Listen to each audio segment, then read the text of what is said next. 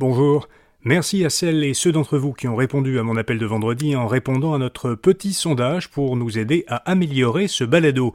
Si vous ne l'avez pas encore fait, s'il vous plaît, faites-le aujourd'hui, ça nous sera vraiment très utile. Cliquez sur le premier lien en haut des notes de cet épisode, ou allez directement à l'adresse bit.ly sondage balado.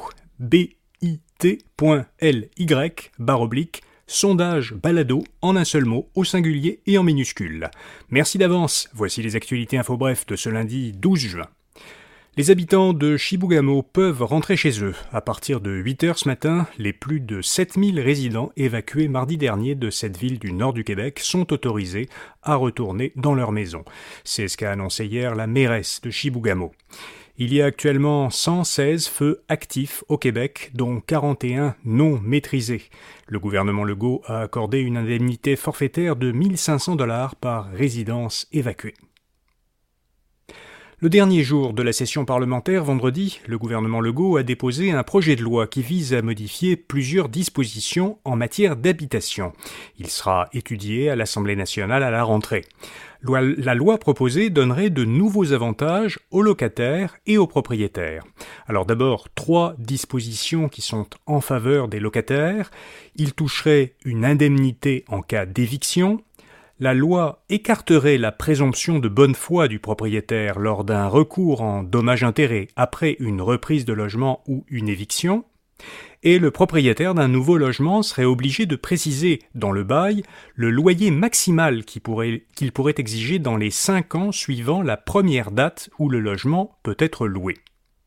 À l'inverse, deux dispositions sont en faveur des propriétaires. Ils pourraient refuser une cession de bail en mettant fin au bail à la réception d'un avis de cession de bail du locataire. Et les propriétaires de nouveaux logements pourraient augmenter les loyers sans être assujettis à la grille du tribunal administratif du logement. Ça concerne uniquement les propriétaires de nouveaux logements. L'ancien gouverneur David Johnston a finalement démissionné de son poste de rapporteur spécial sur l'ingérence étrangère.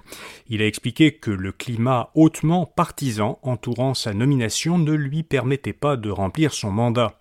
Le gouvernement fédéral dit vouloir consulter des experts et les partis d'opposition pour décider quelles seront les prochaines étapes et évaluer qui serait le mieux placé pour enquêter sur l'ingérence étrangère.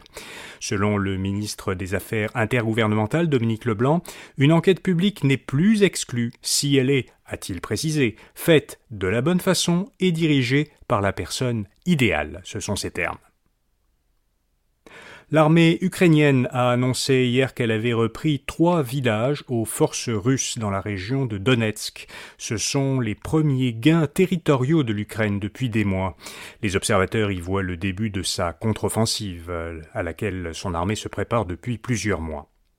Justin Trudeau s'est rendu en Ukraine samedi. Il a annoncé une nouvelle aide militaire de 500 millions de dollars qui comprend des missiles et des munitions ainsi qu'une aide humanitaire de 10 millions de dollars pour euh, aider les Ukrainiens touchés par la destruction partielle d'un barrage.